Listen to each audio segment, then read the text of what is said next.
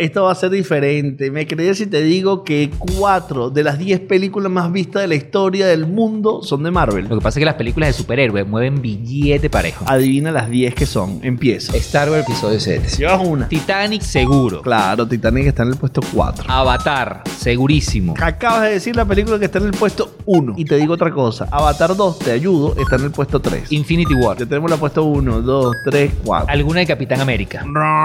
Jurassic Park. Jurassic World. Inside Out no está por ahí. Me falta una muy, muy, muy importante de los superhéroes. Acaban de sacar hace poquito su último videojuego. Spider-Man 2, de la original de Tobey Maguire, ¿no? Es Spider-Man No Way Home, está en el puesto 7. Salvando al soldado Ryan. No, no, vale. De estas dos películas que faltan, son películas que a ti te gustaron. Ah. No hay ningún rápido y furioso por ahí, ¿no? No, no, está Bueno, loco. bueno, vale. no mal. Tírame un dato, tírame un dato, una pista. Una de ellas es animada y tiene muchísimos años. Toy Story. No. Blancanieves. No. Es del Disney viejo. Es del Disney viejo. Oh, Obviamente el Rey León. El Rey León, vale, claro, Claro. que sí, el Rey me León. gusta. Le falta una muy importante, tecnológica, que agarra por energía atómica, que vuela, ¿qué tal? Thor. No, vale, que agarra energía y se potencia y... Iron Man. Claro, esa no está.